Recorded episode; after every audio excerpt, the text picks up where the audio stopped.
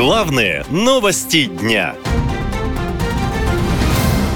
Пуля в лоб – краткие рекомендации от Кадырова для любой акции протеста. В случае несанкционированных акций в Чечне силовики должны произвести несколько предупредительных выстрелов в воздух, а если участники акции не отреагируют на требования, то нужно открыть по ним огонь на поражение, заявил глава республики Рамзан Кадыров. Если у нас хоть один человек выйдет на несанкционированные беспорядки, задержать и посадить его. Или сделайте три предупредительных выстрела в воздух и после этого, если человек не выполняет требования закона, четвертый выстрел сделайте в лоб. Больше не выйдут. Это мой приказ. Правозащитники уже назвали это неоднозначной стратегией и называют эту цитату странным плагиатом мема на слова бывшего премьер-министра Украины Арсения Яценюка. Якщо куля в лоб, то куля в лоб. Также эксперты отмечают, что в последние полгода заметно усилилась роль Кадырова. По всей России начался необычный флешмоб. Главы регионов один за другим выписывают высокие региональные награды сыну Рамзана Кадырова Адаму. Сначала ему присвоили звание Героя Чечни, затем наградили вторым по значимости орденом Татарстана и вот еще один орден за заслуги Карачаева-Черкесской республики.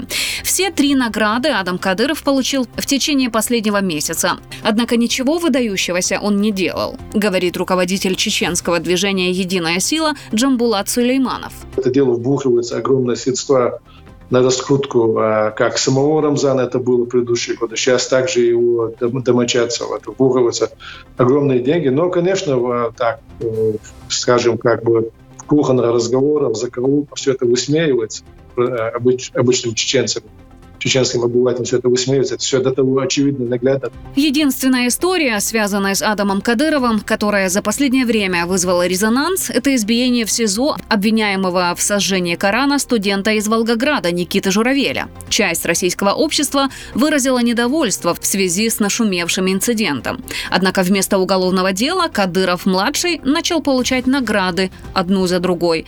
Это своего рода сигнал одобрения таких его действий, отмечает политолог Олег Тарасов. Ну, такая, понимаете, опять же, это такие, если вот смотреть с точки зрения цивилизованной страны, то это какая-то жизнь по понятиям а не по праву, по справедливости, даже по религиозным каким-то моментам. По словам экспертов, поток наград работает на имидж Кадырова. Старший борется за звание защитника веры и демонстрирует свою позицию, которая выше федерального закона. А у младшего вырисовывается контур наследника, говорит Сулейманов. То, что сегодня сейчас готовит э, Адама Кадырова э, преемника, это очевидно для меня, по крайней, по крайней мере. Мне кажется, это связано с тем неопределенностью ситуации и с тем, что ну, это как запасной вариант, вдруг что э, ближайшее время не удастся как-то, не все пойдет по плану Кремля, что должен быть все-таки преемник, который будет еще держать на плаву вот эту э, систему взаимоотношений, выстроенную между э, оккупированной Чечней и Российским федеральным центром. В Центре политстратегии считают, что в Чечне фактически восстановлен авторитарный режим Кадырова, строящий власть на радикальном суфизме и культе личности. Права женщин ограничены, навязывается строгая консервативная идеология. Фиксируются случаи насилия и дискриминации. Свобода слова и деятельность СМИ, а также общественных организаций практически отсутствуют. Критика власти запрещена, добавляют эксперты. Нет должного расследования фактов преследований и загадочных исчезновений людей. И при этом Кремль не оказывает реальной поддержки правам человека, чтобы сохранить влияние в регионе, считают правозащитники.